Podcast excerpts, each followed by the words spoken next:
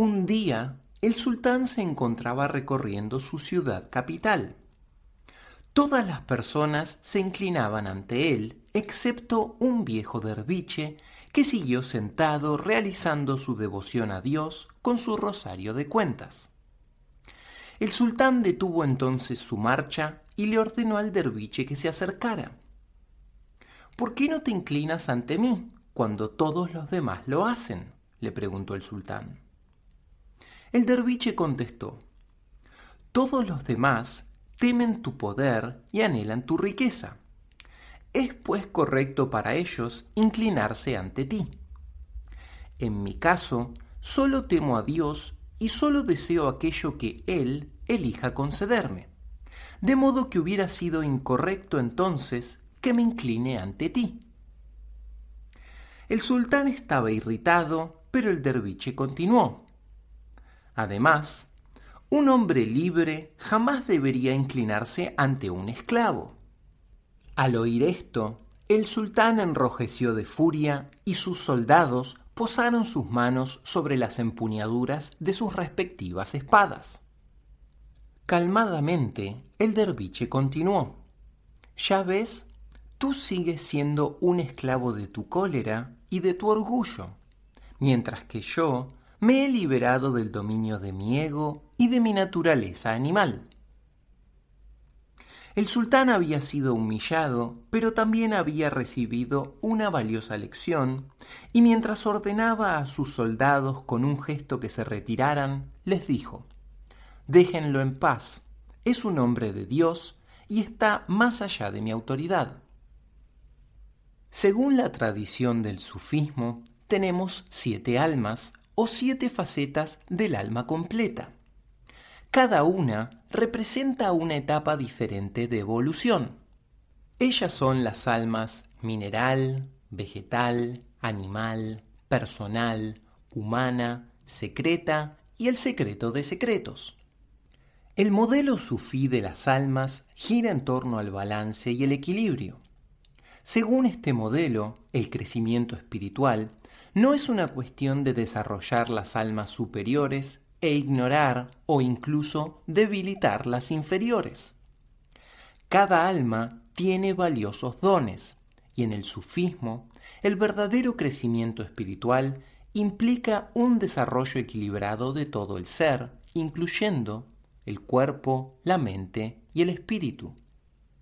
Existen muchos sistemas y disciplinas que se concentran en el cuerpo. Deportes, artes marciales, técnicas de sanación y una variedad de otras disciplinas físicas. La educación moderna se concentra casi por completo en la mente. Muchas disciplinas espirituales enfatizan los principios y prácticas espirituales, sin embargo, ignoran la mente y el cuerpo. En el sufismo, todos los aspectos de la vida son parte de la práctica espiritual.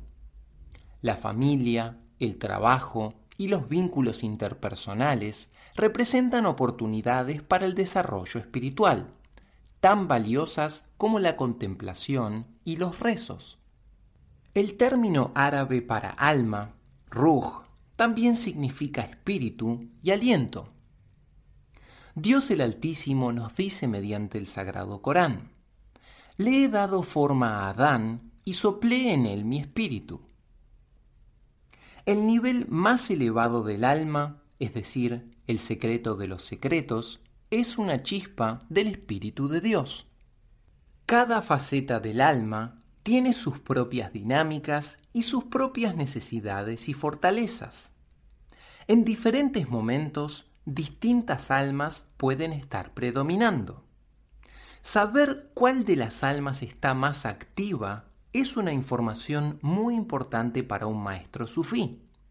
Por ejemplo, un sueño que proviene de una determinada alma en su respectivo estado del alma será interpretado de una manera muy diferente del que proviene de otra alma.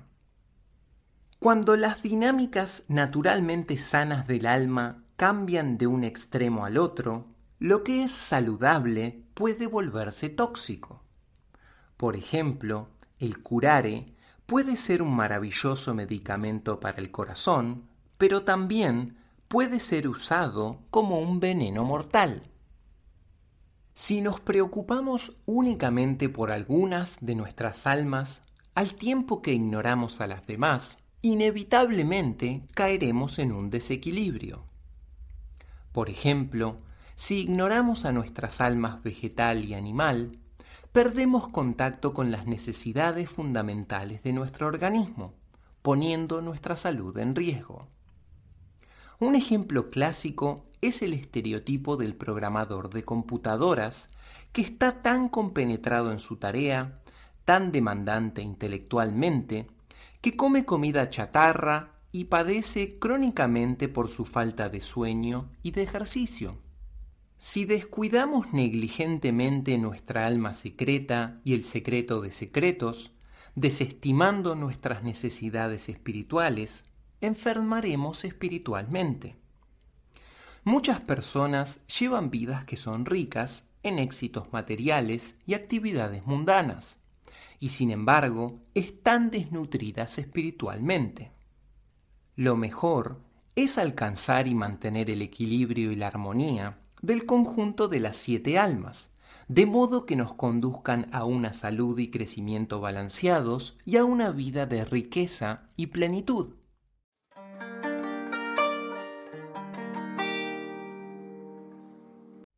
El alma mineral. El alma mineral, el Ruh Madini, está ubicado en el sistema óseo es decir, en el esqueleto.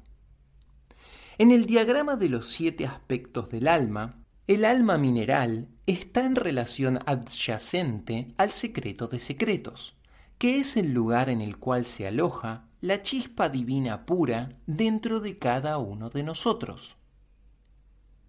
El alma mineral está cerca de Dios, dado que nunca se revela en contra de la voluntad divina.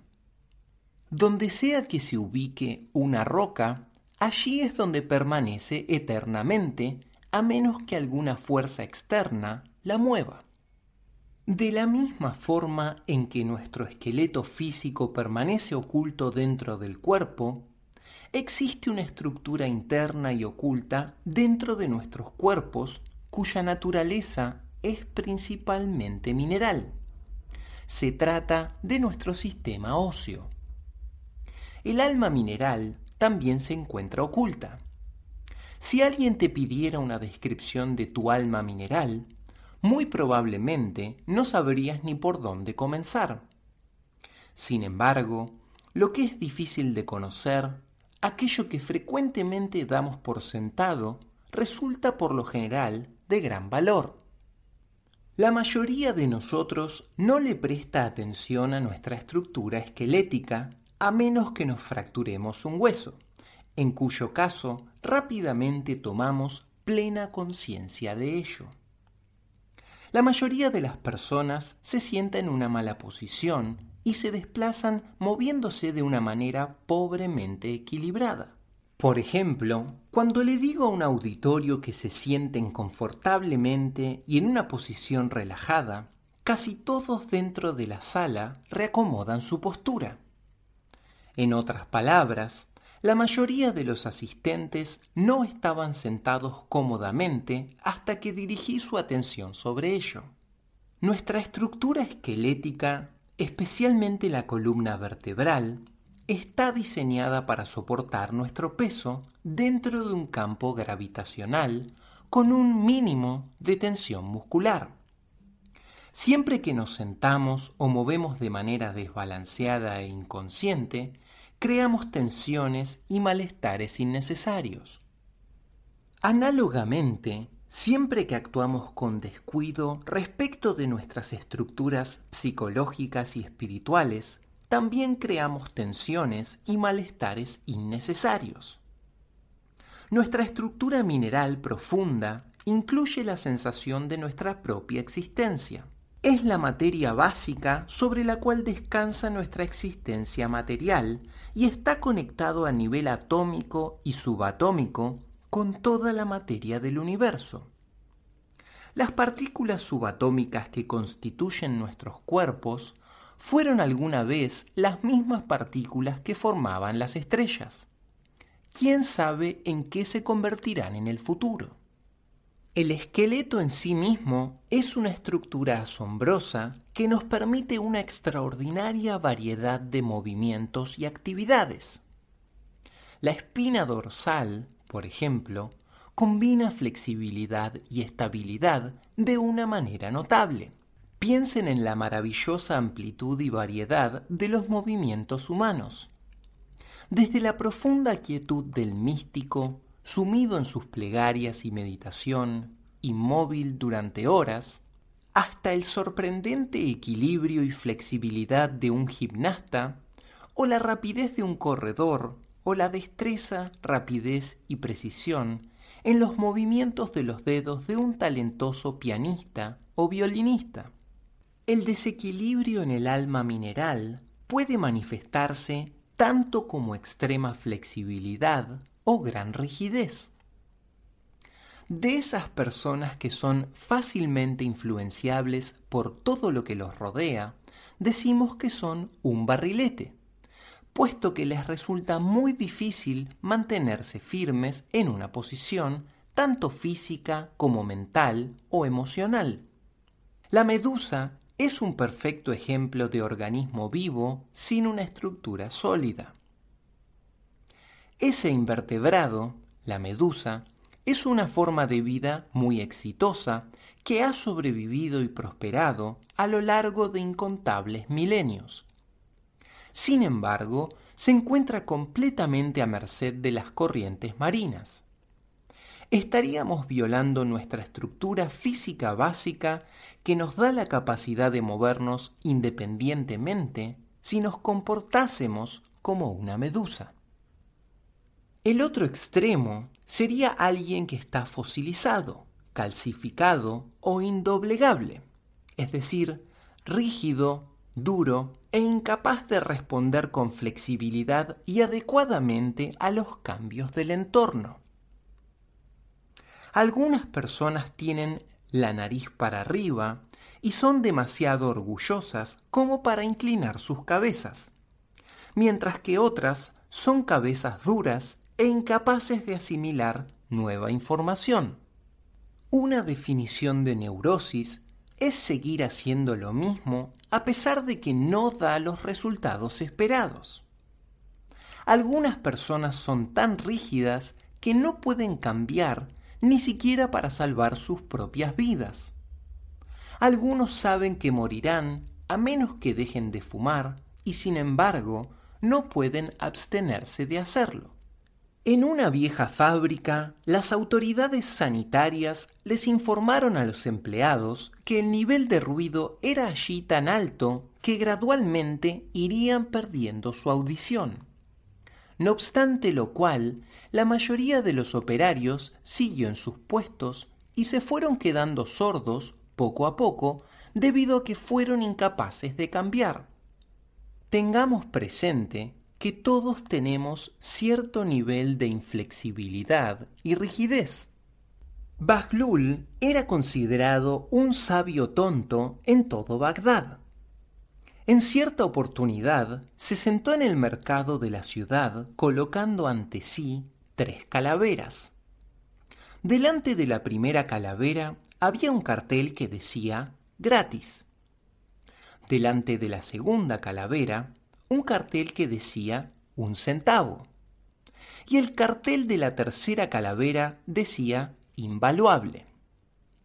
Las tres calaveras se veían idénticas y todas las personas que veían su despliegue estaban convencidas de que Bajlul estaba loco.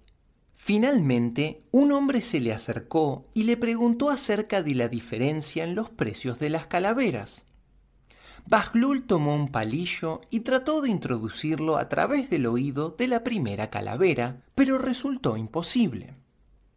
Ya ves, le dijo, nada puede entrar, esta calavera no vale nada. Luego intentó lo mismo con la segunda calavera y el palillo atravesó fácilmente ambos orificios auriculares saliendo del otro lado. Ya ves, nada permanece adentro, añadió. Esta calavera solo vale un centavo. Cuando Bajlul probó con la tercera calavera, el palillo ingresó fácilmente a través del primer orificio, pero no salió a través del segundo. Entonces dijo, esta calavera es invaluable. Aquello que ingresa en ella permanece adentro. Buscamos ser lo suficientemente flexibles como para adaptarnos y asimilar nuevos conocimientos y asimismo ser lo suficientemente firmes como para retenerlos. Es nuestra estructura psíquica profunda la que nos permite hacer eso. Lamentablemente, la mayoría de nosotros tendemos a ignorar las nuevas ideas que contradicen a nuestras viejas creencias. También aprendemos mucho y luego fallamos en retener esos conocimientos. Piensen en toda la información que aprendimos para poder aprobar nuestra educación secundaria o universitaria. Generalmente recordamos menos del 10% de eso. ¿No resultaría valiosísimo disponer de una mente que incorporara fácilmente nuevas ideas y conocimientos, reteniéndolos fidedignamente como esa invaluable calavera de Bajlul? Estar dispuesto a desafiar las viejas creencias que tenemos, incorporando información nueva que las contradice, es un signo de una gran mente.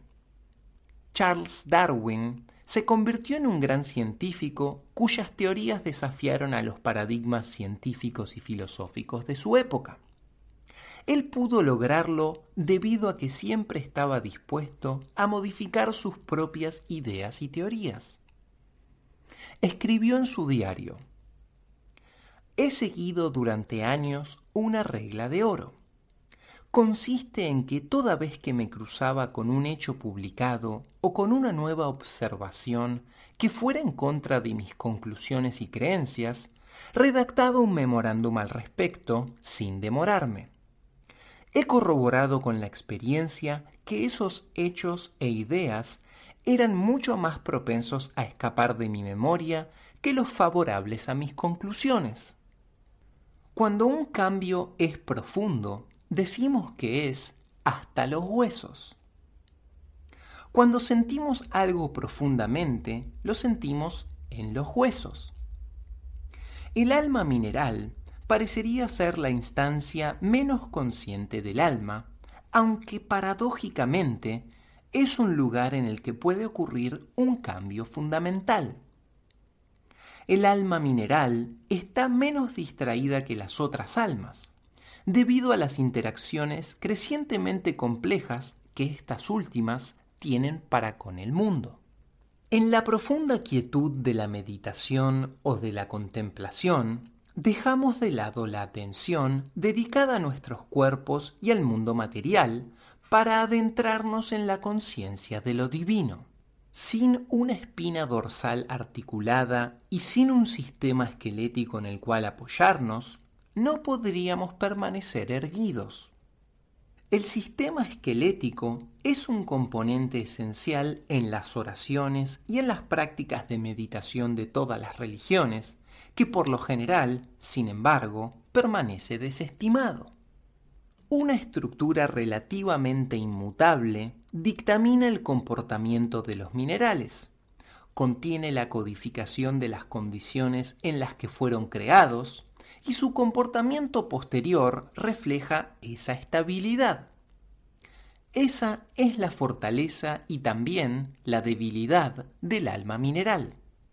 Si ocurre un cambio, es el producto de procesos ajenos a esa estructura es decir, a fuerzas externas como la presión o el calor.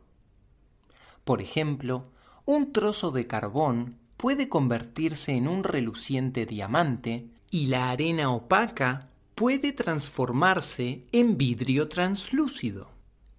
De la misma forma, se puede transformar la personalidad, de ser una cortina impenetrable que vela al espíritu para convertirse en una estructura transparente que revela la divinidad que llevamos dentro.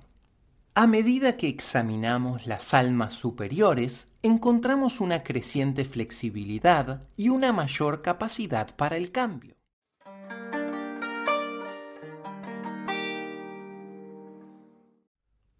El alma vegetal. El alma vegetal, o Rujnavati, está localizada en el hígado y está relacionada con el sistema digestivo. Regula el crecimiento y la asimilación de nutrientes, ambas funciones que compartimos con las plantas. Se trata de una nueva función, en términos evolutivos, en vistas de que el reino mineral no tiene necesidad de nutrición. En otras palabras, hay un alma en nosotros que es similar al alma que Dios también le concedió a las plantas. Cuando estuvimos en el vientre de nuestra madre, funcionábamos principalmente desde nuestra alma vegetal. Estábamos arraigados al útero de nuestra madre mediante el cordón umbilical a través del cual recibíamos los nutrientes necesarios. De esa manera nos desarrollamos y crecimos, y eso fue prácticamente todo lo que hicimos. Nuestro funcionamiento fue esencialmente igual al de una planta. Existe una inteligencia formidable en el alma vegetal a la cual por lo general no le prestamos atención debido al valor excesivo que le damos al aprendizaje abstracto de la cabeza pero sin importar cuántos títulos universitarios pudiéramos adquirir, seguiríamos sin saber cómo digerir un durazno o un trozo de pan. Y no sabríamos cómo hacer para que nuestro pelo crezca sobre nuestras cabezas. Todas las funciones físicas básicas de este tipo son llevadas a cabo por la antiquísima sabiduría del alma vegetal. El alma mineral es el medio por el cual se transmite la energía, como la luz pasando a través de un cristal, mientras que el alma vegetal es el lugar en donde comienza la transmutación. Las plantas transmutan la energía de la luz para generar sus alimentos. El alma vegetal es también la primera instancia de la nutrición y asimilación de alimentos. Y esa nutrición física es un ejemplo de otras formas de alimentación, como la de los cinco sentidos físicos, por ejemplo. Hay una variedad de peces que viven en cuevas profundas y oscuras, y debido a que sus ojos no reciben ningún estímulo en la oscuridad, han perdido su capacidad de ver. La sobreestimulación también daña los sentidos de la misma forma en que sonidos altamente ruidosos pueden producir una sordera permanente. Reflexionemos ahora acerca de las siguientes preguntas. ¿Cómo nutrimos a nuestros corazones? ¿Cómo alimentamos a nuestros intelectos? ¿Cómo nutrimos a nuestras almas? podemos aprender mucho del estudio de los procesos físicos de nutrición. Cuando el Sheikh Tosun Radiallahu Anhu estaba por abrir el primer centro sufi Sherraji en Estados Unidos, el Sheikh Musafer Radiallahu Anhu le dijo: Primero, abre una cocina. Un derga es en realidad una cocina.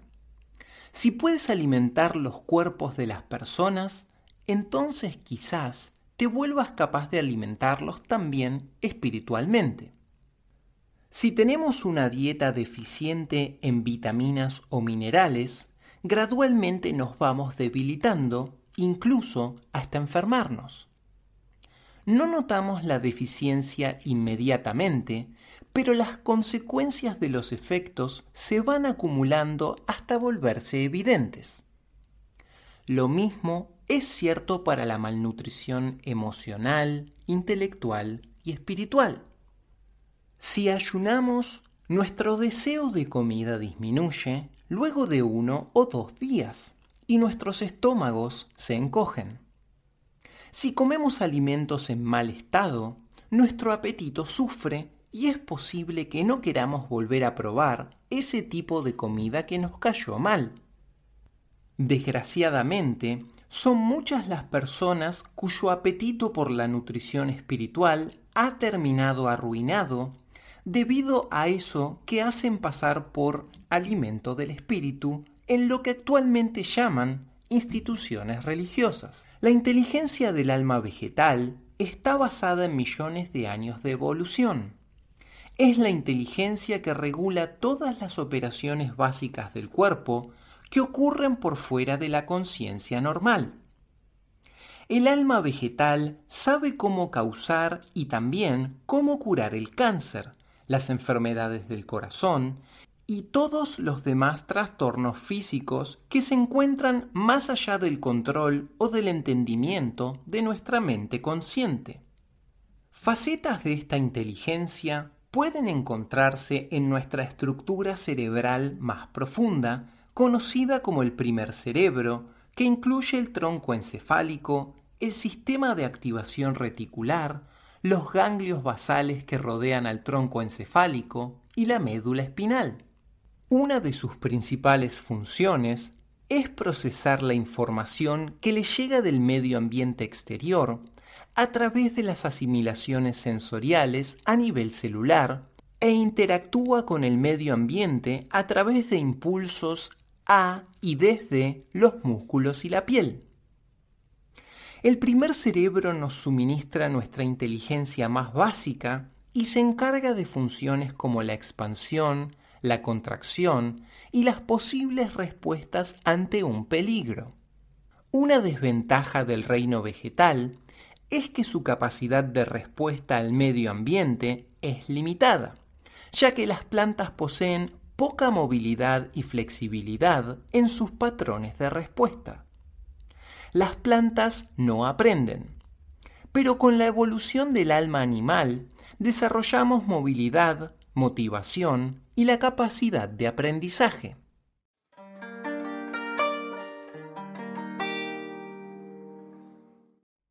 El alma animal.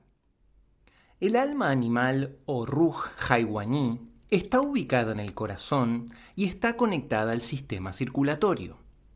Los animales han desarrollado un corazón que tiene cuatro cámaras o cavidades y un complejo sistema circulatorio que distribuye la sangre a través de todo el organismo. En los reptiles, el sistema circulatorio no está completamente desarrollado y su corazón solo tiene tres cavidades. Debido a esto, su capacidad de movimiento está inhibida y necesitan de un clima cálido para estar completamente activos.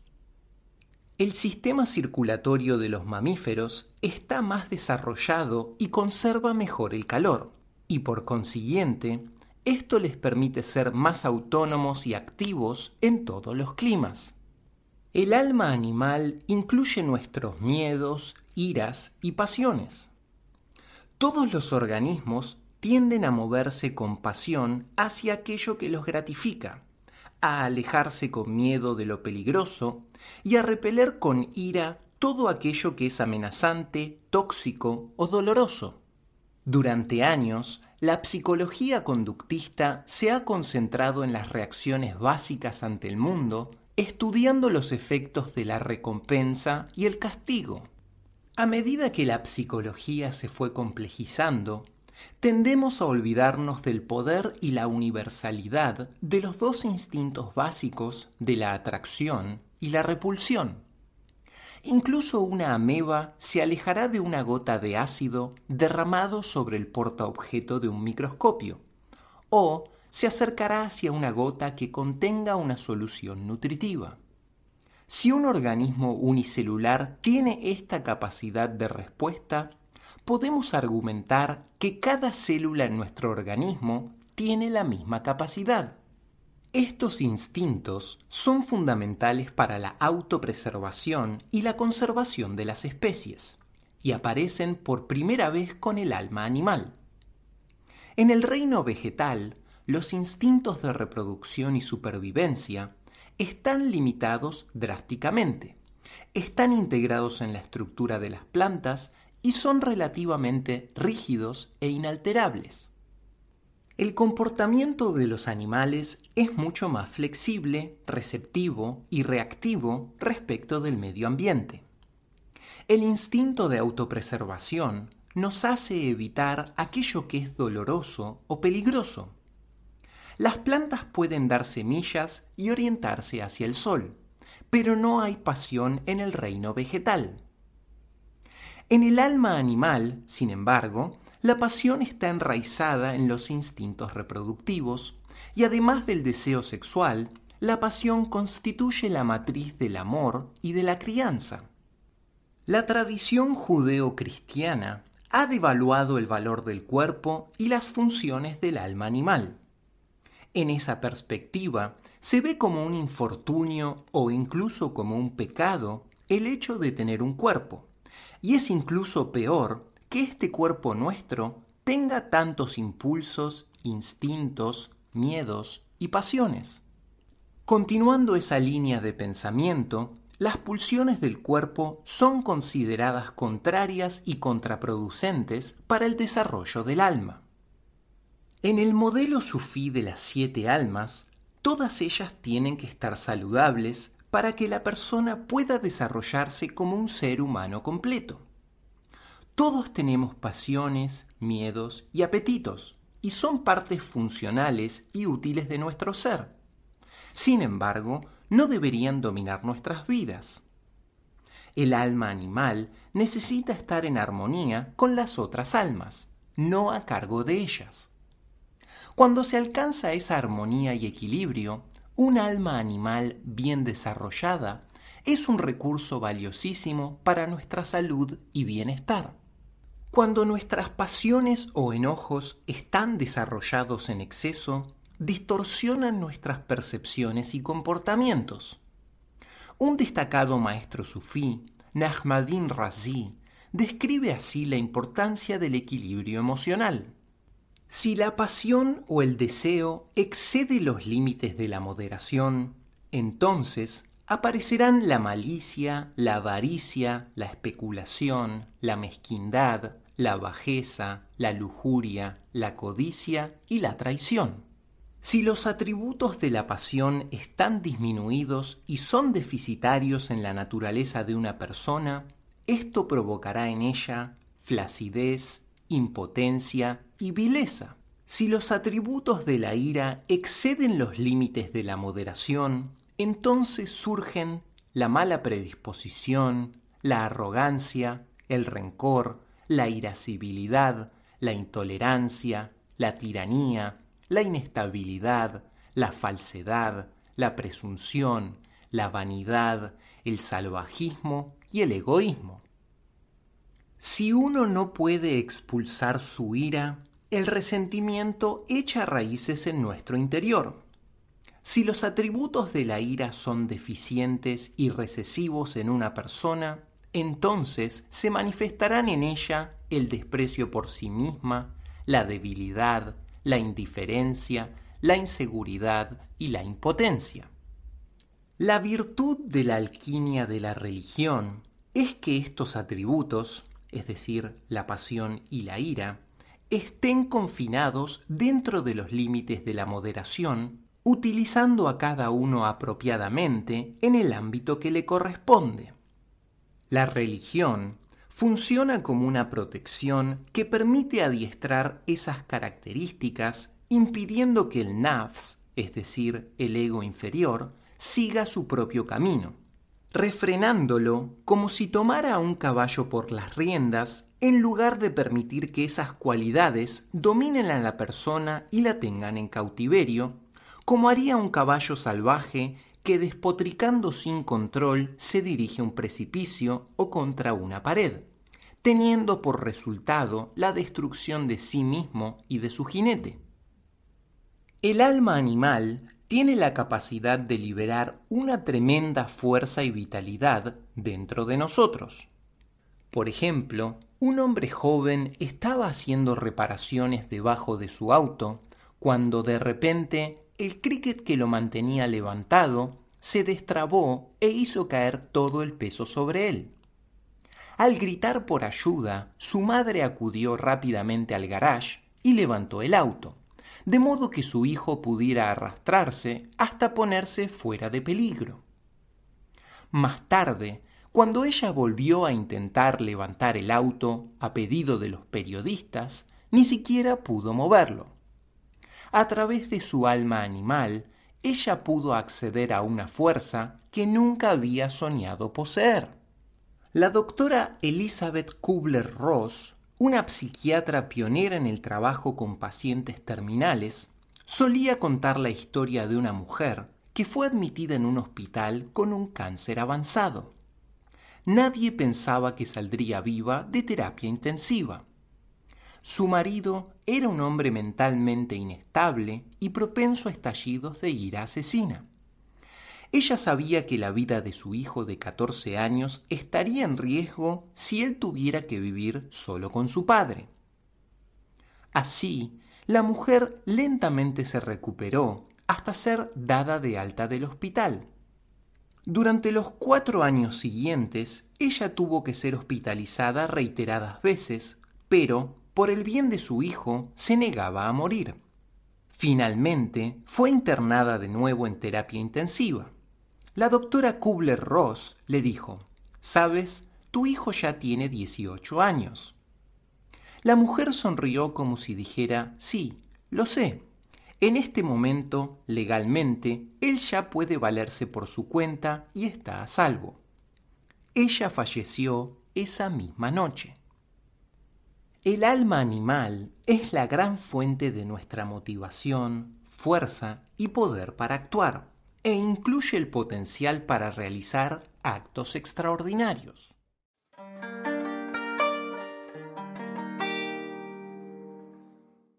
El alma personal. La siguiente faceta del alma total es el Ruh Nafsani.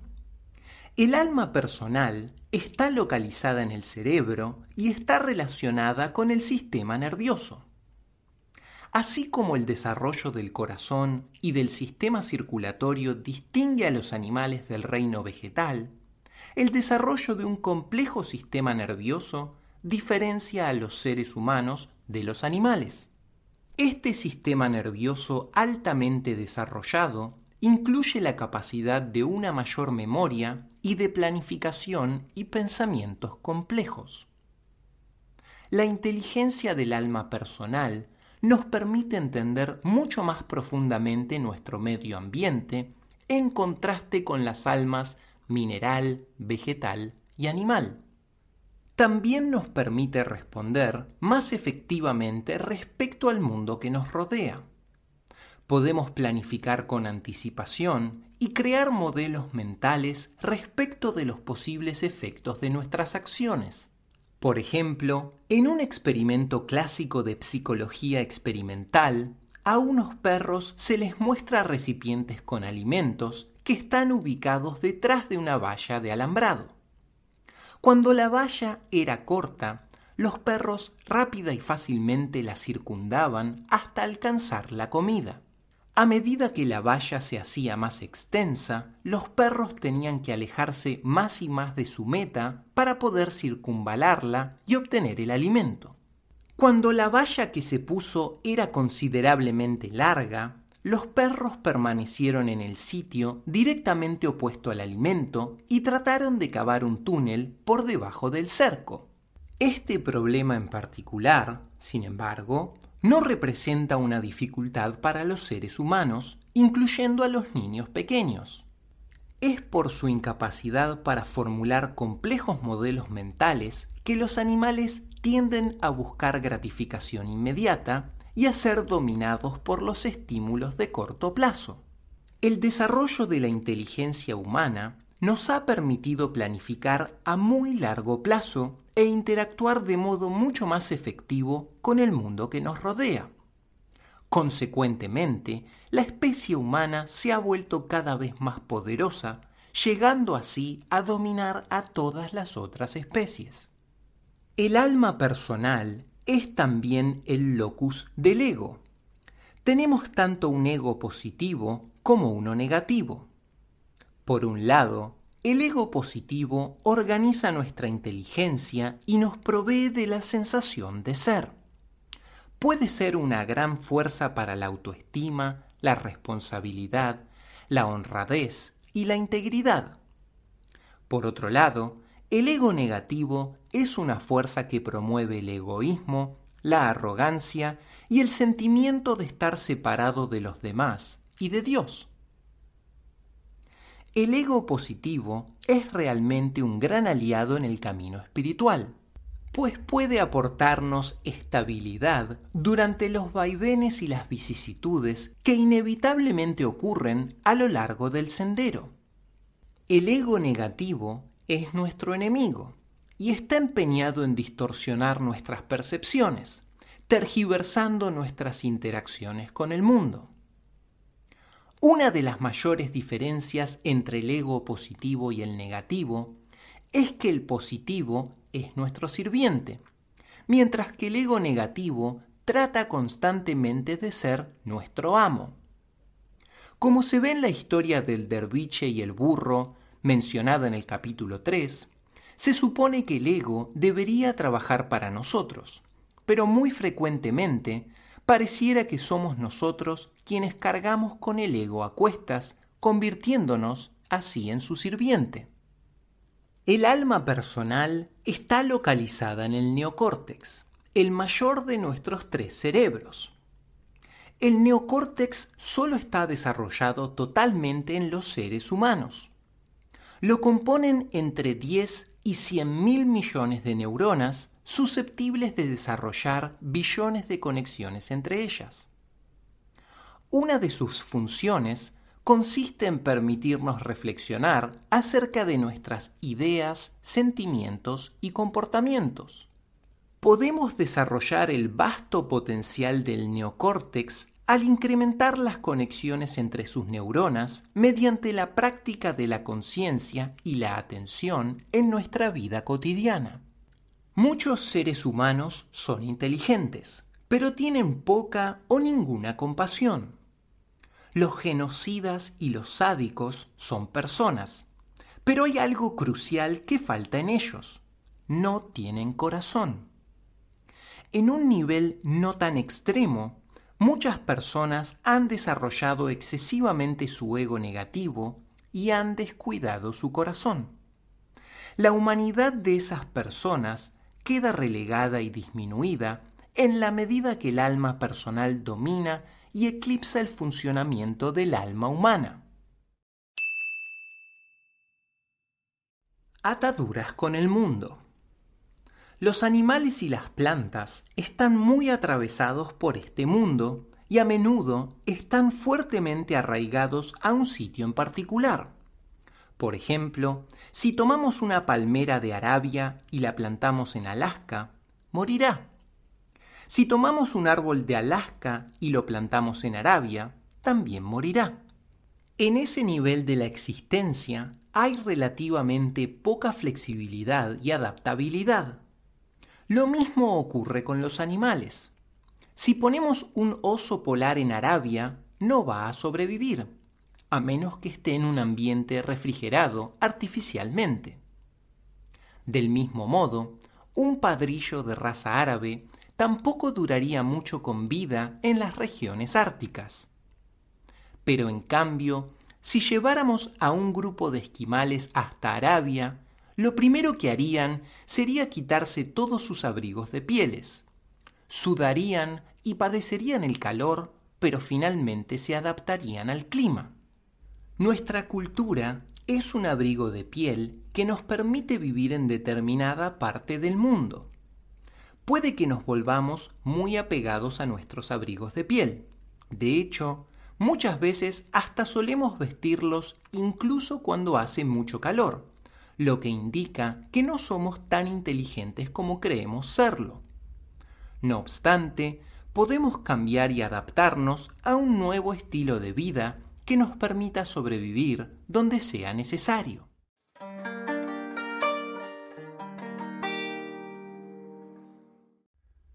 El alma humana.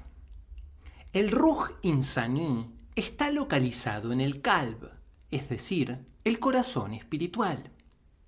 El alma humana es más sutil y refinada que el alma personal.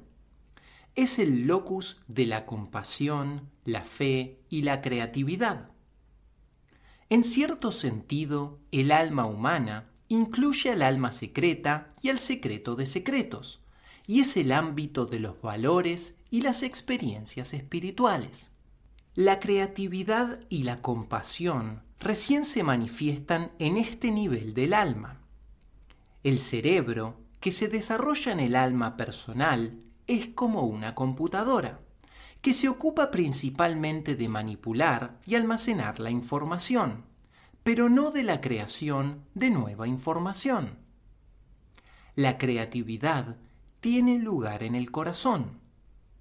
Nuestros sistemas educativos, lamentablemente, se han concentrado tanto en el desarrollo del intelecto que descuidan casi por completo el desarrollo del corazón, el cual se nutre de las artes y a través de la adoración, el amor y el servicio a otras personas.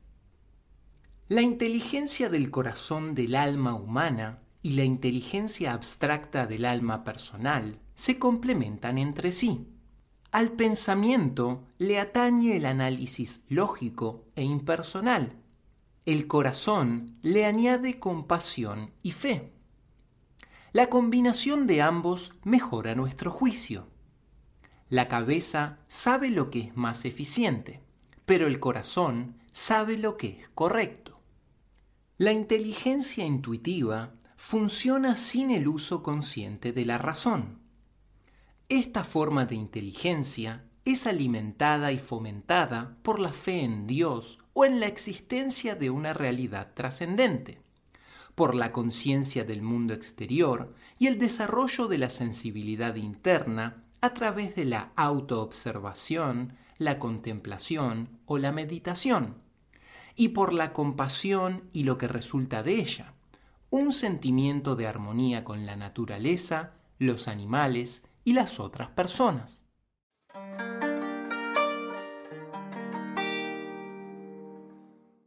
El alma secreta.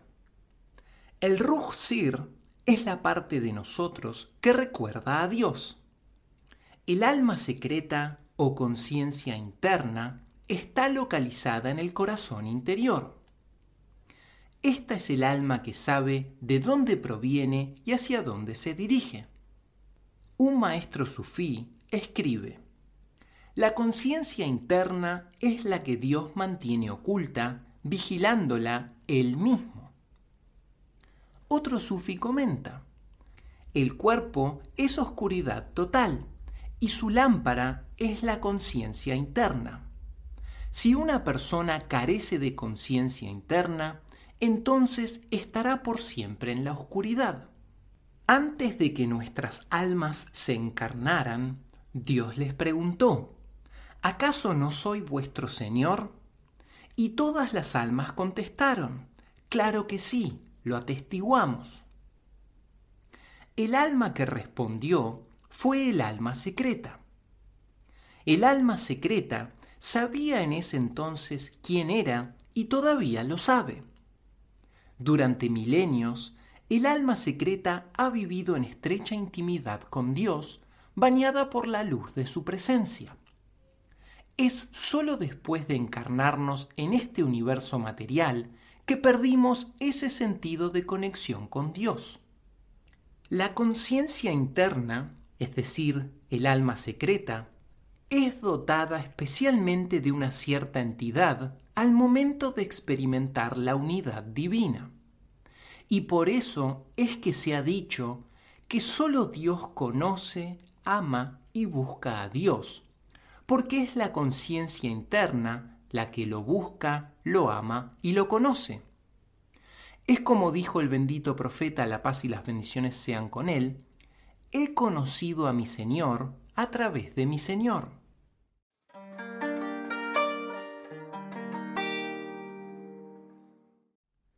El secreto de los secretos. El Sir ul Asrar incluye eso que es totalmente trascendente y que está más allá del tiempo y del espacio. Esta es el alma original o espíritu, es decir, Ruh, que Dios insufló en Adán y por lo tanto en todos los seres humanos. Se halla en nuestro núcleo y es el alma de las almas. Es la pura chispa divina dentro de nosotros. No somos meramente animales pensantes, ni tampoco somos solamente nuestras personalidades. Somos esencia divina revestida y entremezclada con un cuerpo y una personalidad. Nuestras potencialidades para el crecimiento y la comprensión espiritual son virtualmente infinitas.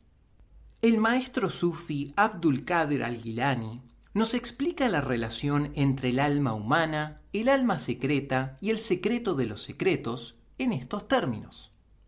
Dios el Altísimo creó al Santo Espíritu como la más perfecta creación, y lo hizo en el primer reino creado, el de su esencia. Luego, Él quiso enviarlo a reinos inferiores para enseñarle al Espíritu a buscar su previa cercanía e intimidad con Dios. Y para ello, en su camino, Dios lo mandó primero al reino de la mente causal, al pasar a través de este reino, le fue otorgada la vestimenta de la luz divina y recibió el nombre de alma sultana, es decir, secreto de los secretos. A medida que transitaba al reino de los ángeles, recibió el nombre de alma viajera, es decir, alma secreta. Cuando finalmente descendió a este mundo material, fue vestida con los ropajes toscos de la materia, de modo que pudiera salvar a este mundo. Porque si el mundo material tomara contacto con el Santo Espíritu, ardería hasta convertirse en cenizas. En relación con este mundo, pasó a ser conocida como vida el alma humana. Dios creó los cuerpos para que las almas ingresaran en ellos. Él colocó al Santo Espíritu en el centro del corazón, donde construyó un espacio de materia sutil para guardar ese secreto entre Dios y su siervo. Estas almas están en diferentes partes del cuerpo. El lugar del alma viajera, es decir, el alma secreta, es dentro de la vida del corazón. El reino angélico está constantemente bajo su visión. El lenguaje del alma viajera es el lenguaje del mundo interior una lengua sin palabras ni sonidos. Sus pensamientos se refieren siempre a los secretos de los significados ocultos. El lugar del alma sultana, es decir, el secreto de los secretos, es el centro del corazón, es decir, el corazón del corazón. La incumbencia de esta alma es la sabiduría divina. Su tarea es acceder a todo el conocimiento divino que es el soporte de la verdadera devoción recitada en el lenguaje del corazón. El Sheikh Musafer, radiallahu anhu, solía decir, dentro de ustedes se encuentra aquello que trasciende completamente al universo entero. Cada uno de nosotros lleva dentro de su corazón esa chispa de Dios que no puede ser confinada dentro de nosotros, ni contenida por este mundo, ni por los miles de universos que componen toda la creación física. Eso también somos nosotros. Todos necesitamos recordar quiénes somos realmente. Una vez le pregunté a mi maestro, ¿cuál es la diferencia entre tú y yo? Y él respondió, Hafiz, solo esta si una horda de búfalos salvajes irrumpiera en nuestra casa y derribaran nuestros cuencos vacíos y suplicantes, ni una gota se derramaría del tuyo. Pero hay algo invisible que Dios ha colocado en mí, y si eso se derrama de mi cuenco, podría inundar al mundo entero. En uno de los dichos proféticos más famosos, Dios, alabado y exaltado sea, dice, no me contienen los cielos ni la tierra, pero me contiene el corazón del creyente sincero. La práctica sufí de la remembranza está diseñada para conducirnos a redescubrir en nosotros ese trascendente secreto de los secretos. Si pudiéramos recordar que cada persona con la que nos encontramos tiene un alma divina, los trataríamos a todos con el mayor respeto y compasión. Todas nuestras relaciones se transformarían y nuestras vidas cambiarían drásticamente.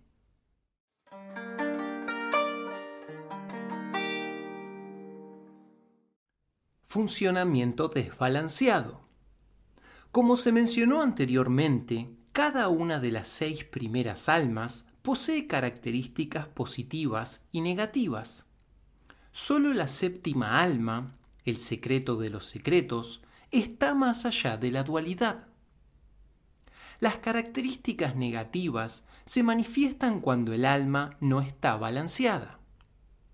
Dios no creó nada en este universo que sea malo, feo o inútil. Solo cuando algo es mal usado o está desequilibrado y desbalanceado es que se vuelve negativo. El alma mineral. Cuando el alma mineral está desequilibrada, un extremo es ser inflexible, rígido e intransigente. A las personas con esta tendencia les resulta muy difícil asimilar información nueva y sin aprendizaje no es posible el desarrollo espiritual. El camino espiritual requiere de crecimiento y también de cambios y transformaciones radicales. Esto resulta imposible para quienes son inflexibles. En el extremo opuesto, están las personas suaves, blandas o demasiado maleables, que carecen de firmeza y límites claros.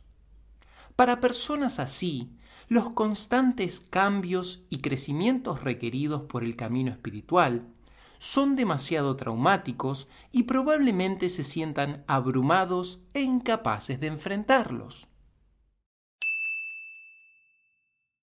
El alma vegetal algunos seres humanos parecería que funcionan principalmente en el nivel del alma vegetal. Cuando alguien está en un coma farmacológico profundo, por ejemplo, se dice que está en estado vegetativo, puesto que no existe movimiento, ni apartamiento del dolor, ni búsqueda del placer.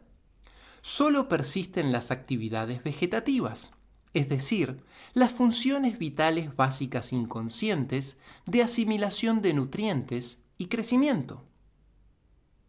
En determinados momentos puede que conscientemente elijamos limitar nuestro funcionamiento al nivel del alma vegetal. Si estamos enfermos o exhaustos, necesitamos descansar y recobrar nuestras fuerzas. Esa es una solución natural y temporal ante las enfermedades o la sobrecarga de trabajo. El ciclo de actividad y descanso es algo natural en nosotros y está integrado en los biorritmos del cuerpo. Algunas personas, sin embargo, parecen vivir sus vidas regidas por su alma vegetal. Pasan la mayor parte del día sentadas o acostadas. Tienen poca o ninguna pasión y carecen de motivación para hacer cualquier cosa. Nosotros usamos a menudo el término coloquial teleadicto para referirnos a este tipo de personas. Otra expresión coloquial muy apropiada es vegetando, para referirse a quien se pasa descansando sin hacer nada. En la película What's Eating Gilbert Grape, la madre es un claro ejemplo de este desequilibrio una obesa mórbida que vive sobre el sillón de la sala de estar, comiendo comida chatarra y viendo televisión. Hace falta que ocurra una emergencia familiar para que salga de su casa por primera vez en años. El extremo opuesto es la hiperactividad. Algunas personas no pueden permanecer quietas. No pueden sentarse a estudiar o trabajar durante un periodo largo de tiempo puesto que tienen la necesidad imperiosa de encontrar cualquier excusa para ir de aquí para allá constantemente. Cuando estas personas hiperactivas caen enfermas, recuperarse les resulta muy difícil, ya que encuentran casi imposible permitirle a sus cuerpos descansar. Ambos extremos resultan espiritualmente perjudiciales. La tendencia a la inactividad puede manifestarse como pereza, que es uno de los grandes enemigos del buscador espiritual. Quien la padece encuentra muy difícil realizar sus deberes religiosos y sus prácticas espirituales cotidianas. Por otro lado, las personas hiperactivas encuentran que la contemplación o la meditación son virtualmente imposibles y no pueden detenerse lo suficiente como para encontrar a Dios oculto dentro de sí mismas. Una de las grandes tendencias de la cultura occidental es la hiperactividad. Estamos rodeados por una sociedad acelerada y debemos realizar esfuerzos conscientes para desacelerar y permanecer en el presente. en el alma animal. De la gente cuya alma animal está desequilibrada, se suele decir que son como animales. Se dedican principalmente a buscar satisfacer de inmediato sus placeres y a evitar con premura toda situación dolorosa. En la instancia del alma animal, la motivación está basada en la gratificación de los instintos no hay sentido moral ni compasión, y las personas que se encuentran dominadas por sus iras, miedos o pasiones pueden ser tan peligrosas como los animales salvajes. En la primera línea del campo de batalla, por ejemplo, es un rasgo positivo de supervivencia la capacidad para responder con inmediatez y violencia ante cualquier amenaza muchos soldados que regresan del combate activo desarrollan temperamentos muy volátiles. Quienes actúan en sus casas como si estuvieran en el frente de batalla pueden perder sus trabajos, ser arrestados por pleitos y puede que abusen de sus familiares. El alma animal puede ser extremadamente peligrosa cuando opera sin la dirección de la inteligencia. En cierta oportunidad, un cazador se encontró con un oso que estaba sufriendo por una espina que le atravesaba una de sus zarpas. El cazador le quitó la espina y el oso quedó tan agradecido que le trajo miel y frambuesas. El oso siguió al cazador hasta su casa y siguió trayéndole comida todos los días. Finalmente, el hombre se mudó a la cueva del oso y dejó de cazar. Sus amigos trataron de convencer a ese hombre de que no era normal vivir con un oso, pero él no los escuchó y desestimó sus preocupaciones, tildándolas de dichos envidiosos y celosos por su nuevo y relajado estilo de vida. Un día, mientras se encontraba durmiendo una siesta junto al oso, una mosca comenzó a posarse en la cara del hombre. El oso agitaba sus garras para alejar a la mosca, pero ésta volvía una y otra vez. Finalmente, el oso se enojó tanto con esa diminuta mosca que molestaba a su amigo que salió al bosque para buscar una gran roca. Cuando regresó a la cueva, en el momento en que la mosca se posó sobre el rostro de su amigo, el oso la aplastó con la piedra.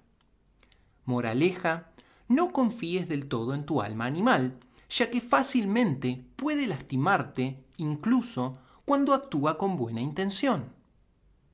El alcohol y las drogas están prohibidas en el sufismo y también en muchas otras tradiciones espirituales, debido a que anestesian al alma personal y al alma humana. Cuando esto ocurre, es mucho más probable que el alma animal funcione desequilibradamente.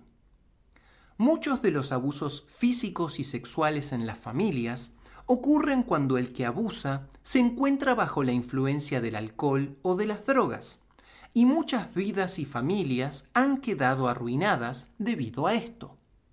Las exposiciones de Sigmund Freud sobre la conducta del ser humano son principalmente descripciones de las dinámicas correspondientes al alma animal que se caracteriza por buscar el placer y evitar el dolor.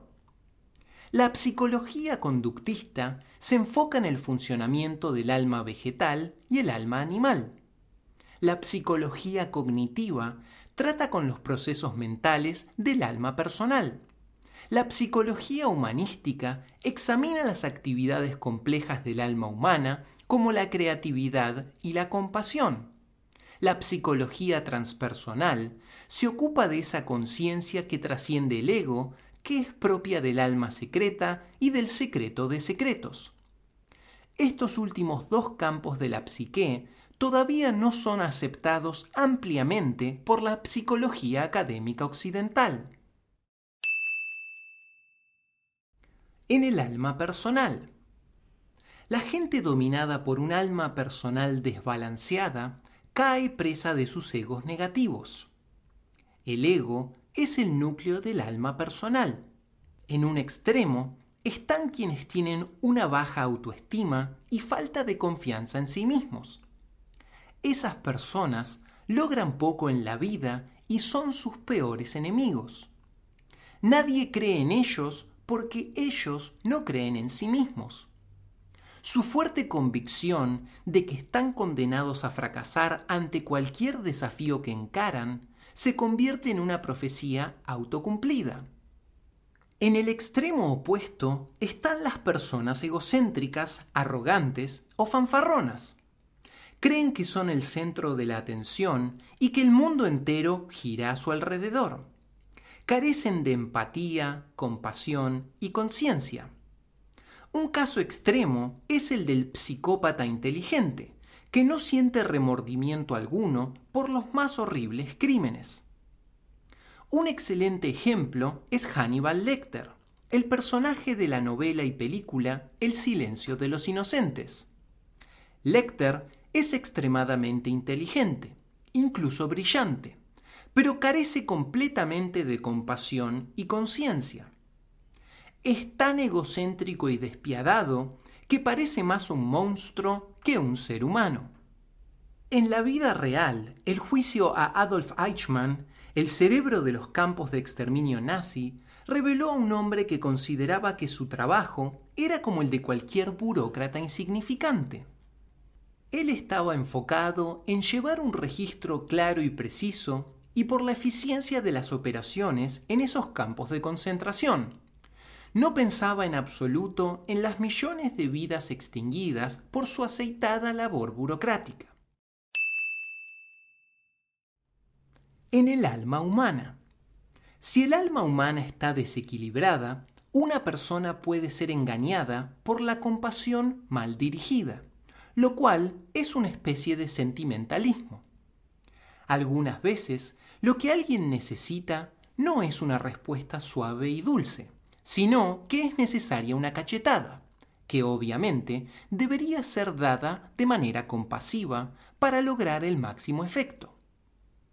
En el budismo, el bodhisattva es considerado el segundo nivel más elevado de realización, debido a que ellos están limitados por su apego a la compasión. El nivel más alto de realización espiritual, el alcanzado por Buda, está más allá de todos los apegos, y por lo tanto es capaz de responder eficazmente en todas las circunstancias. Una noche, el Sheikh Musafer, radialahu anhu, estaba hablando acerca de la humildad y el servicio. Se expresaba elocuentemente acerca de poner las necesidades de los demás por encima de las propias, de modo de que podamos volvernos más sensibles y compasivos. Luego, alguien le preguntó, ¿Cómo te comportas con una persona arrogante? ¿Cómo se puede servir a alguien así? El Sheikh Musafer se puso de pie y alzando su poderosa voz dijo, Con quien es arrogante debes comportarte arrogantemente. Tratarlos con humildad es como darles veneno. Únicamente alimentaría su arrogancia. La amabilidad y la indulgencia pueden ser un tipo de veneno, tal como se ilustra en la siguiente historia. Había una vez un hombre joven que cuando creció se convirtió en delincuente. Cuando era un niño llevaba a su casa huevos de gallina que había robado y en vez de preguntar de dónde provenían los huevos, su madre lo elogiaba por haber traído comida y le preparaba su plato favorito. Luego empezó a llevar a su casa gallinas y después ovejas. Y con el paso del tiempo empezó a traer dinero. En cada ocasión, su madre lo alababa y jamás le preguntaba de dónde procedían sus obsequios. Cuando las autoridades finalmente lo capturaron, ese hombre ya se había convertido en un ladrón y un asesino, y por lo tanto fue sentenciado a la horca. Su último deseo fue que le permitieran ver a su madre justo antes de morir. Llegado el momento, le pidió a su madre que se acercara y que le mostrara su lengua. Cuando ella cumplió con ese extraño pedido, el delincuente mordió la lengua de su madre con tanta fuerza que ésta comenzó a sangrar profusamente. El condenado luego explicó, mi último deseo era morder la lengua que me condujo a este destino. Si mi madre hubiera preguntado de dónde había sacado las cosas que traía a casa, si me hubiera regañado y castigado por haber robado, puede que nunca me hubiese convertido en un ladrón. Su lengua excesivamente indulgente fue mi peor enemigo. En el alma secreta. Una forma de desequilibrio del alma secreta es el materialismo. Mucha gente solo trata al mundo material como algo real e importante y sin embargo ignoran lo espiritual. La forma opuesta de este desequilibrio es la negación del mundo que viene acompañada de cierto tipo de pereza o quietismo. Es la actitud de quien dice, lo que realmente me interesa son las cuestiones elevadas. ¿Por qué entonces debería prestarle atención a esta tarea mundana? O dicen, solo me interesa lo divino, así que no necesito prestarle atención a la gente. Pero en realidad, ¿de qué otra manera podríamos buscar lo divino a menos que aprendamos a servir conscientemente en el momento presente? ¿Cómo podríamos amar lo divino sin antes amar a nuestras familias, amigos y vecinos? El amor por los demás es como un ejercicio de precalentamiento para aprender a amar a Dios. El secreto de los secretos. A diferencia de las otras seis almas, no existe desequilibrio en el secreto de los secretos. Como esa es la única chispa de naturaleza divina dentro de cada uno de nosotros, es por definición trascendente y por lo tanto se encuentra más allá de las limitaciones de las otras almas.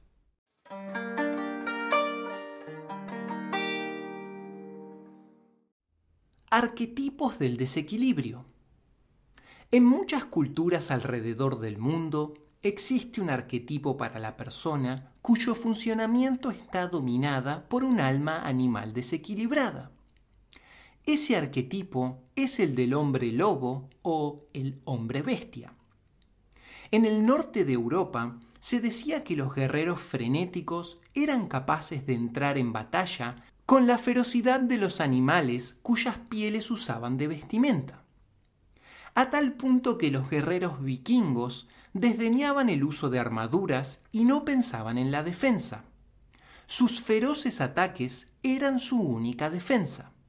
La capacidad de planificar y pensar con anticipación, que viene de la inteligencia del alma personal, es arrasada y sumergida por la ira y la rabia del alma animal. En muchas leyendas, una persona se convierte involuntariamente en animal, cayendo en un estado irrefrenable de ira o pasión, en el cual hay poco pensamiento o planificación y muy poco control de los impulsos. La acción, entonces, es dominada por impulsos y la búsqueda de satisfacción inmediata de los deseos. En muchas culturas diferentes existe también un arquetipo para quienes están dominados principalmente por un alma personal desequilibrada. Son seres menos impulsivos y más inteligentes que los hombres lobo y más mortíferos también. Este arquetipo es el del vampiro. Un vampiro tiene apariencia humana e inteligencia humana, pero carece de calidez o compasión. Sin energía vital propia, sobrevive de la energía vital que le arrebata a los demás. El vampiro está dominado por la inteligencia egoísta del alma personal, sin ninguna influencia del alma humana o del alma secreta que la mitigue. Según la mayoría de las leyendas de vampiros, alguien primero debe morir para luego regresar en forma de vampiro. Esto puede ser visto como una metáfora de la muerte del alma humana y del alma secreta. Esto puede ser el resultado de un trauma súbito o bien una atrofia gradual producida tras muchos años de dominación del ego y del yo inferior.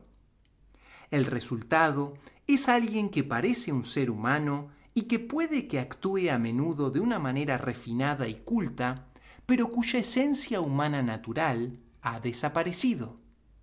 Sin compasión ni conciencia espiritual alguna, un ser humano puede convertirse fácilmente en un monstruo. Años atrás, cuando el Sheikh Musafer estaba visitando Nueva York junto a su grupo de derviches, tuve la oportunidad de acompañarlos. Los derviches se las arreglaban durmiendo muy poco, especialmente debido a que el Sheikh Musafer se sentía más inspirado muy tarde por la noche, componiendo poesía y dando clases. Sin importar hasta qué hora permanecieran despiertos, todos los derviches se despertaban antes del amanecer para realizar las primeras oraciones del día. Una noche, me disculpé a eso de la 1 a.m. y me fui a dormir. A las 5.30 am, cuando me levanté para rezar, vi que los derviches estaban completamente exhaustos. Pregunté por qué se veían así y uno de ellos me dijo, estábamos a punto de irnos a dormir a las 2 am cuando alguien sintonizó una película de vampiros y el Sheikh Musafer decidió verla tuvimos que esperar hasta las 4 a.m. para irnos a la cama. Más tarde, esa misma mañana, le pregunté al Sheikh Musafer acerca de la película. Sentía curiosidad por saber qué era lo que lo había mantenido despierto hasta tan tarde. Él me dijo, fue una buena película. La mayoría de los detalles eran correctos. Aunque sabes, es mejor utilizar madera de un manzano para la estaca que atraviesa el corazón. El sheikh siguió hablando acerca del fenómeno de los vampiros y añadió, un vampiro es creado cuando una persona está al borde de la muerte, y el secreto de los secretos, el alma espiritual y el alma humana, abandonan el cuerpo. Entonces, el alma personal y el alma animal toman el control. Peor incluso es un vampiro maestro porque se genera cuando el alma personal también abandona el cuerpo. La persona se convierte en una cáscara vacía que luego es llenada por un espíritu externo. Este tipo de vampiro es el más peligroso.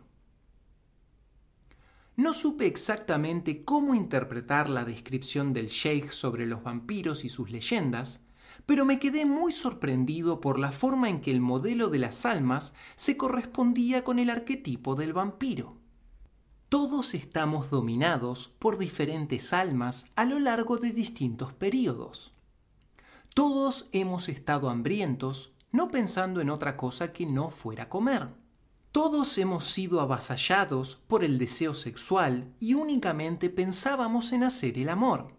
Todos hemos estado dominados por deseos egoístas de fama y riqueza, o por la envidia contra quienes lograron lo que nosotros mismos no pudimos conseguir. Y en algún otro momento a todos nos han embargado sentimientos de lástima o compasión. Sin embargo, para la mayoría de nosotros hay un cierto equilibrio entre nuestras almas, y por consiguiente actuamos adecuadamente la mayoría del tiempo. En eso reside una de las metas del sufismo, actuar efectiva y adecuadamente en el mundo y al mismo tiempo mantener un equilibrio y estabilidad espiritual.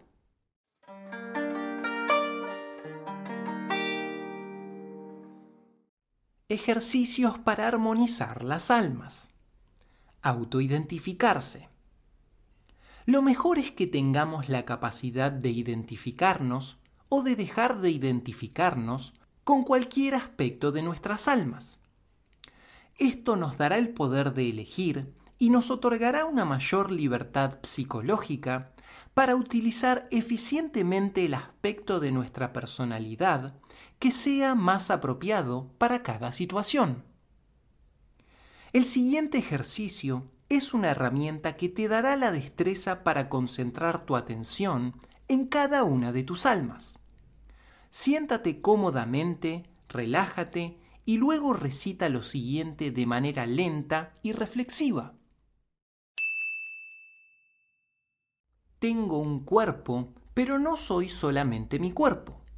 Mi cuerpo puede estar sano o enfermo, cansado o energizado, pero yo no estoy necesariamente afectado.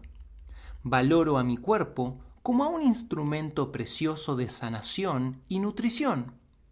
Tengo un cuerpo, pero no soy solamente mi cuerpo. Tengo emociones, pero no soy solamente mis emociones. Puede que sienta enojo, miedo o pasión. Mis emociones y motivaciones me ayudan a dar sentido a mi vida y a enriquecerla. Una emoción puede obnubilarme de a ratos, pero puedo observar y comprender mis emociones y mis motivaciones. Valoro a mis emociones como a una fuente de energía y motivación. Tengo emociones pero no soy solamente mis emociones. Tengo una mente, pero no soy solamente mi mente. Mi intelecto es una valiosísima herramienta para descubrir y entender. Su contenido cambia a medida que aprendo más. Valoro a mi mente como una fuente de entendimiento y planificación. Tengo una mente, pero no soy solamente mi mente. Tengo un ego, pero no soy solamente mi ego. Mi noción de autoestima y de autodeterminación me permiten alcanzar grandes logros. Valoro a mi ego saludable y equilibrado como a una fuente de poder personal y confianza en mí mismo. Tengo un ego, pero no soy solamente mi ego. Tengo un corazón, pero no soy solamente mi corazón. Mi corazón me permite sentir compasión y me permite ver y comprender más profundamente. Valoro a mi corazón como la fuente de mis sentimientos más profundos, de mi creatividad y de mi compasión. Tengo un corazón, pero no soy solamente mi corazón. Tengo un centro espiritual, pero no soy solamente mi centro espiritual. Valoro a mi centro espiritual como el lugar de la remembranza y las experiencias espirituales profundas. Tengo un centro espiritual, pero no soy solamente mi centro espiritual.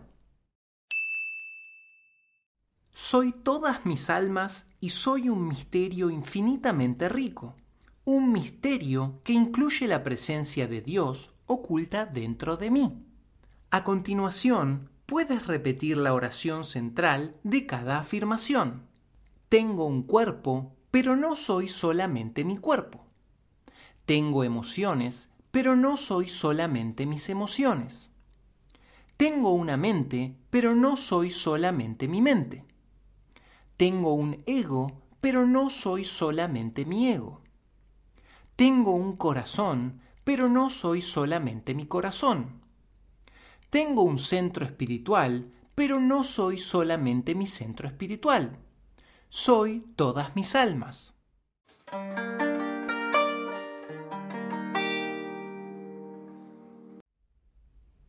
Experimentando tus almas. El alma mineral. Imagínate como un esqueleto recubierto con carne. Despójate mentalmente de esa carne que lo recubre y toma conciencia de tu esqueleto interno. Eres una maravillosa estructura que combina solidez y flexibilidad. Desarrolla la atención sobre el esqueleto mientras te sientas y te mueves. ¿Cómo podrías ser más flexible en tus movimientos y más sólido en tu quietud? Hay algunas áreas en tu vida en las cuales tienes demasiada flexibilidad. ¿Dónde quisieras tener mayor estabilidad y solidez? Hay áreas en las que eres demasiado rígido. ¿Dónde anhelas ser más sensible y más abierto al cambio? El alma vegetal. Recuerda un momento en el que hayas estado relajado completamente. Por ejemplo, unas vacaciones en las que no tenías nada para hacer, excepto distenderte y recargar energías. Piensa en un momento específico en el que hayas tomado sol en una playa o simplemente en una cómoda reposera. ¿Puedes recordar el profundo estado de relajación? ¿Puedes degustarlo incluso ahora mismo? ¿Cómo se siente? ¿Puedes sentir el poder sanador de la relajación profunda? Dedica 5 o 10 minutos al día exclusivamente para relajarte. Puedes escuchar una suave melodía. Breves periodos de relajación diaria pueden tener efectos maravillosos sobre el sistema inmunológico. Mantén un registro de tus sesiones diarias y toma nota de los efectos. Recuerda algún momento en el que hayas estado realmente hambriento y solo hayas comido la cantidad justa de un alimento delicioso y nutritivo. Recuerda qué maravillosa fue la sensación de saciar el hambre y cómo respondió tu cuerpo. ¿Puedes recordar momentos en que te hayas alimentado mental, emocional o espiritualmente? ¿Cuál fue tu experiencia en esas instancias? En tu bitácora o diario personal, mantén un registro de cómo nutres a tu cuerpo a través del alimento y del ejercicio, de cómo alimentas a tu mente a través de la lectura y escuchando ideas estimulantes, de cómo nutres tus emociones a través de expresiones y comunicaciones honestas en tus relaciones, y de cómo nutres a tu espíritu con lecturas inspiracionales o con rezos, contemplación y meditación. El alma animal. Reflexiona acerca del rol que tienen la ira o el enojo en tu vida. Recuerda algún momento en el cual tuviste que alejar a alguien o algo tóxico. ¿Cómo se sintió usar la ira para defenderte? ¿Sientes que necesitas desarrollar la capacidad de usar positivamente tu enojo? La mayoría de nosotros siente que no utiliza el enojo correctamente, ya sea porque dejamos que nos saquen ventaja o porque sentimos que enfadamos a todos, incluso a nosotros mismos. Un maestro zen dijo que el enojo debería ser como el sonido del trueno o el aplauso de nuestras manos. Luego de que el sonido se desvanece, solo queda la quietud. Y añadió, ojalá yo mismo pudiera expresar mi enojo tan perfectamente. ¿Qué hay acerca de tus miedos? Recuerda cuando te hayas alejado de algo o alguien tóxico. ¿Cómo se sintió alejarse de una situación semejante? ¿Estás satisfecho con tus acciones? ¿Te sirven tus miedos?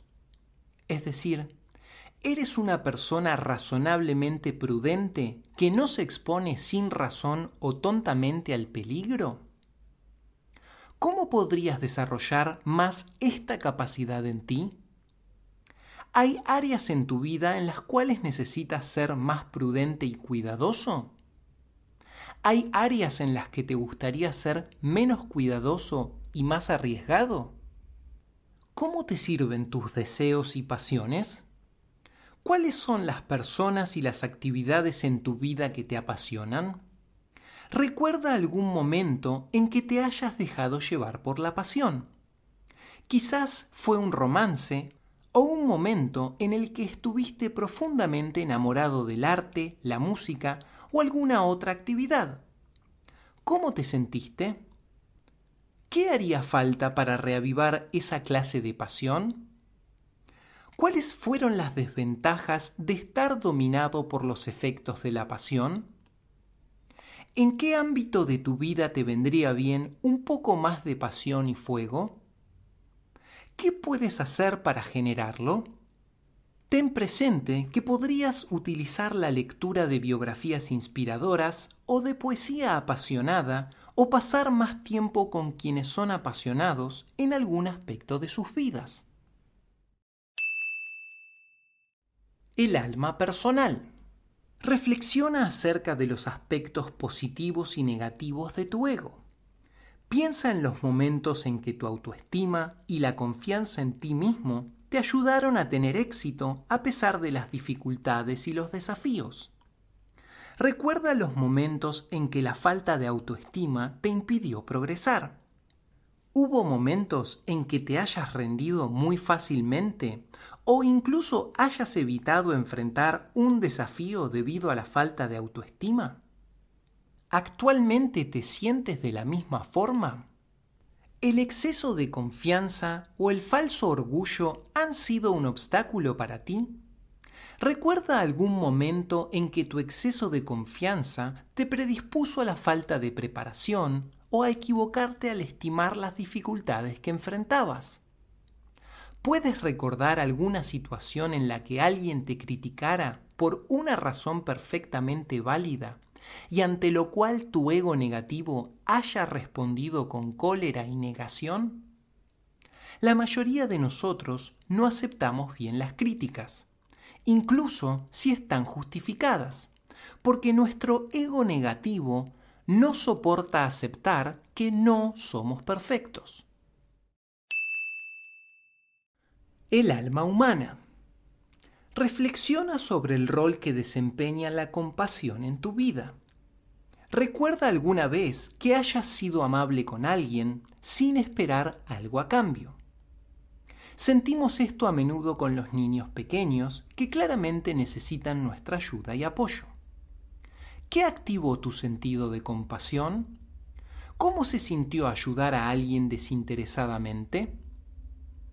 ¿Puedes recordar algún momento en que te hayas negado a ayudar a alguien que lo necesitaba? ¿Por qué crees que tu sentido de la compasión se bloqueó?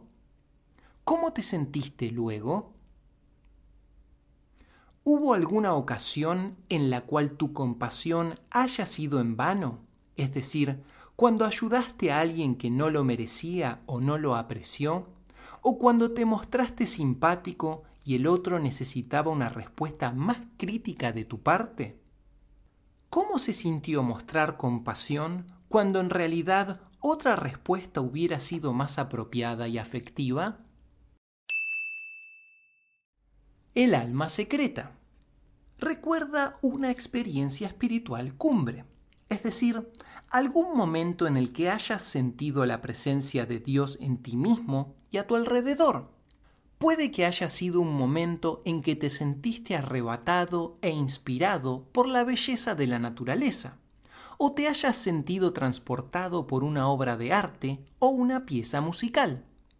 ¿Cómo se sintió? ¿Qué fue lo que desencadenó el evento? ¿Qué podrías hacer para propiciar una experiencia similar? ¿Puedes recordar algún momento en el cual tus pensamientos sobre temas espirituales te llevaran a desestimar el mundo terrenal? ¿Has sentido una división, es decir, una dicotomía básica entre lo espiritual y lo profano? Esta dicotomía es considerada una herejía en muchas tradiciones espirituales, porque conduce a devaluar la experiencia cotidiana. El secreto de los secretos. Dios en el interior. Para desarrollar una profunda paz interior, comienza por calmar tu mente entre 5 y 10 minutos. Haz esto con la fe firme de que Dios está efectivamente presente dentro de ti, incluso si no estás consciente de esa presencia. Practica con certeza y determinación para tomar conciencia de Dios esto se conoce en Zen como sentarse con una mente brillante. Es extremadamente importante sentarse con la fe de que tu naturaleza más profunda es divina y que no necesitas agregar nada ni desarrollar nada dentro de ti para crecer espiritualmente. Ya tienes todo lo que necesitas dentro de ti y todo lo que tienes que hacer es descorrer el velo que lo cubre. Budur esmanın hası Siler kalbinden pası. İsmi azam duası La ilahe illallah. Erenlerin kılıcı Arşacı